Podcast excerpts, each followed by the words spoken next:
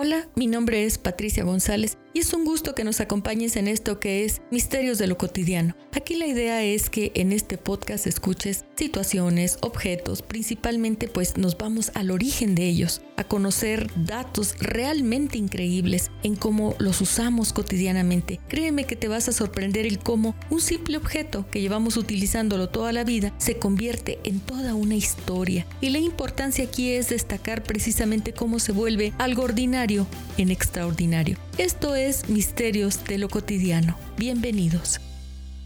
Bien, el día de hoy traemos un tema que tiene, que está muy de moda ahorita porque quien no ha sentido temor o, ha tenido miedo. Eh, estamos hablando precisamente de cómo se siente el miedo, cómo se activan esos recuerdos que tenemos guardados y cómo respondemos ante esto.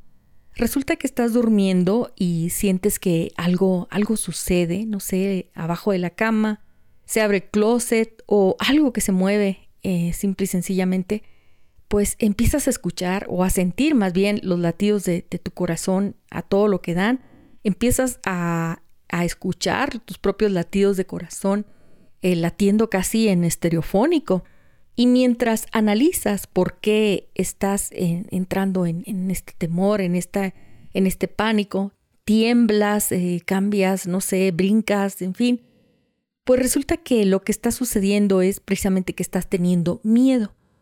Miedo ante una situación que desconoces, porque si supieras efectivamente cuál es la fuente, pues de alguna manera sentirías que tienes una especie de control sobre la situación. Te menciono precisamente lo que es la noche, porque en la noche se exacerban los, los sonidos, se escuchan más fuertes, más si estás dormido. Eh, un simple caer de un objeto vas a sentir un estruendo y vas a magnificar de alguna manera también todas esas sensaciones que, sientes. Resulta que el miedo se registra en una parte que se llama hipocampo. Esta es la encargada de recoger todos esos recuerdos y activarlos para que tengamos ese mecanismo de defensa, esa forma de, de aprender a lidiar pues precisamente con, con, las situaciones y eso más que nada va con, de la mano con la experiencia que ya tuviste previa casos que, se tiene una fobia, por ejemplo, el miedo no tiene a veces un origen o, o, simple y sencillamente no tiene una lógica. Pero claro, ya esos son casos extremos y también pues ya incluso hay muchas terapias eficientes para resolver estos problemas. Pero aquí hablamos de esa sensación que te da el perder el control, el no saber qué hacer, el desconocer de dónde proviene, que eso en su mayoría pues efectivamente es lo que nos ocasiona el miedo. Cuando tienes esta, esta situación de, de algo medio conocido, digamos, pues salta a ti un recuerdo, se recupera el recuerdo y la amígdala, en este caso, pues es la que reproduce cómo te sentías físicamente tú, cómo, cómo tu sangre bombeaba, cómo sudaban tus manos, el hecho de cómo palpitaba tu corazón. Esa experiencia original la vas a reproducir de nuevo ante una situación similar. Y eso es lo que se siente como, como miedo.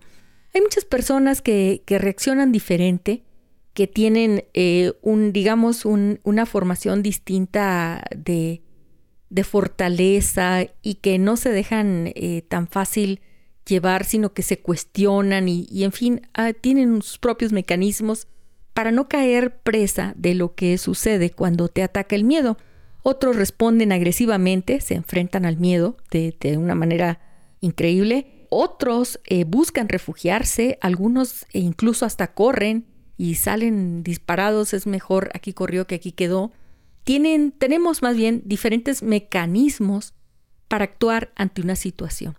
Todos estamos diferentes en ese sentido porque hemos tenido una preparación diferente. Se dice que el ser humano desde tiempos antes, pues sus preocupaciones era mantenerse, mantenerse vivo. Es por eso que las mujeres tienen mucho miedo a lo que se esconde debajo de la cama, porque pues primitivamente habitábamos en árboles, en cuevas, y como no éramos en este caso las proveedoras, pues sí cuidábamos, como quien dice, el nido o, o donde estábamos, y todo lo amenazante estaba afuera.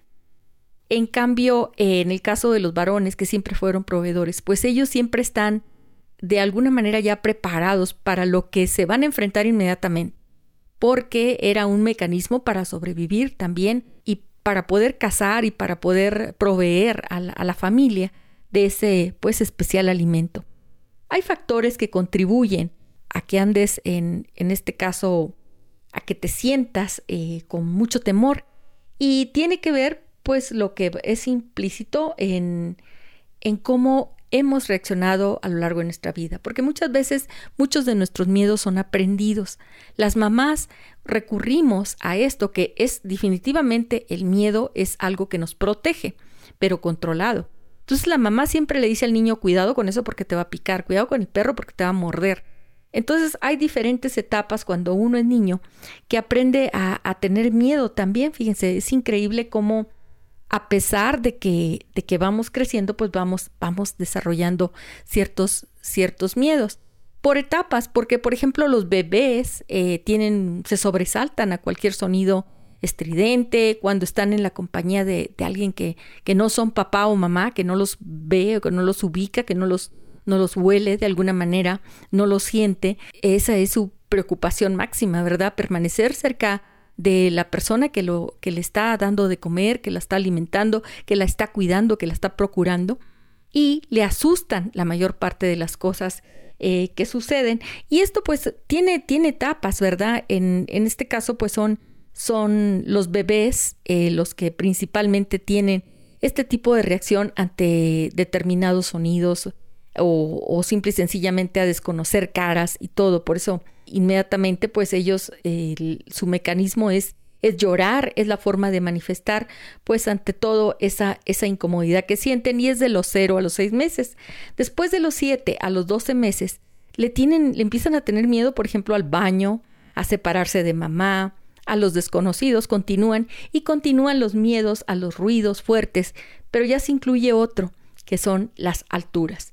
De uno a los cuatro años, pues se tiene miedo a lo que es al abandono, a la oscuridad, a los ruidos fuertes, a los payasos incluso, al conejo de Pascua, a Papá Noel o, Santa Claus cuando está en la plaza y lo quieren retratar. Obviamente es un temor que tienen de, los 1 a los 4 años. Eh, hay, en este caso también le tienen miedo a las tormentas, a ciertos animales, a animales grandes principalmente. De los 4 a los 8 años llegan nuevos, nuevos temores, como son los monstruos, las guerras, los miedos muy concretos a insectos, por ejemplo, a perros, al abandono definitivamente de papá, mamá, a heridas, al dolor, a estar solos. Empiezan a tener ese tipo de miedos. De 8 a 12 años ya va cambiando el panorama. Empiezan a ver miedo a los exámenes, miedo al rechazo del grupo, a heridas, a muerte, y se incluye ya este temor, y al suspenso o al fracaso. Ya cuando estamos en la preadolescencia, pues se reducen muchos, muchos miedos, como por decir a los animales, a estímulos, y empiezan a tener más fuerza otro tipo de miedos, como es el miedo a las críticas, al fracaso, al rechazo, por parte de los compañeros, y también los cambios de imagen. Luego llega la adolescencia, que es cuando pues ya surgen con más fuerza ciertos temores relacionados con, sobre todo, la cuestión de la relación interpersonal o en el rendimiento personal o el carisma, los logros académicos, los logros deportivos, los reconocimientos por parte de otros, en fin, es, va cambiando el panorama, pero al mismo tiempo se van reduciendo y se van ocultando para decir eh, yo no siento y ellos se creen de hule. Por eso se cruzan las calles cuando va uno y ve salir a alguien de secundaria sin el menor cuidado porque se sienten de hule, que no les pasa absolutamente nada.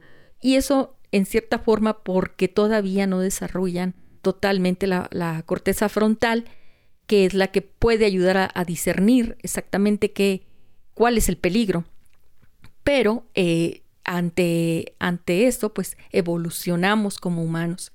El, ahorita el miedo que tenemos es al desconocimiento por tanta confusión, tanta información que recibimos de unos de otros, contradicciones de lo mismo, entonces uno no sabe a qué fuente realmente atender o creer.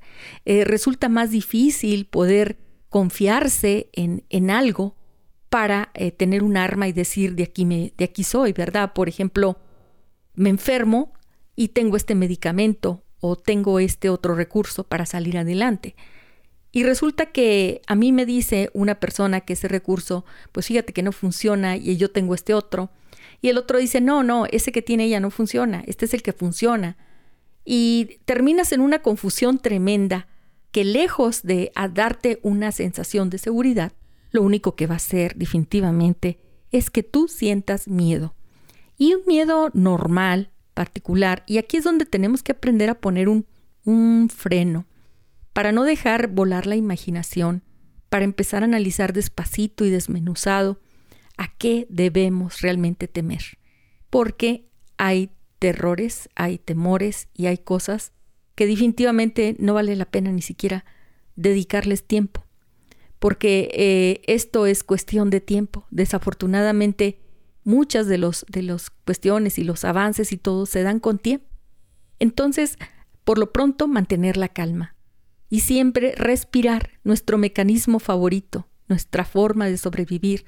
Tómate tu tiempo, respira. Y se vale, se vale sentir miedo, porque el miedo nos protege, el miedo nos protege de, una, de un problema, pero hay que aprender a controlarlo, hay que tenerlo dentro del margen. Y ese margen es ese margen que nosotros vamos a crear de realidad, de saber a quién le creemos bien y a quién no. Y pues ahorita desafortunadamente el miedo es algo cotidiano. Muchas gracias.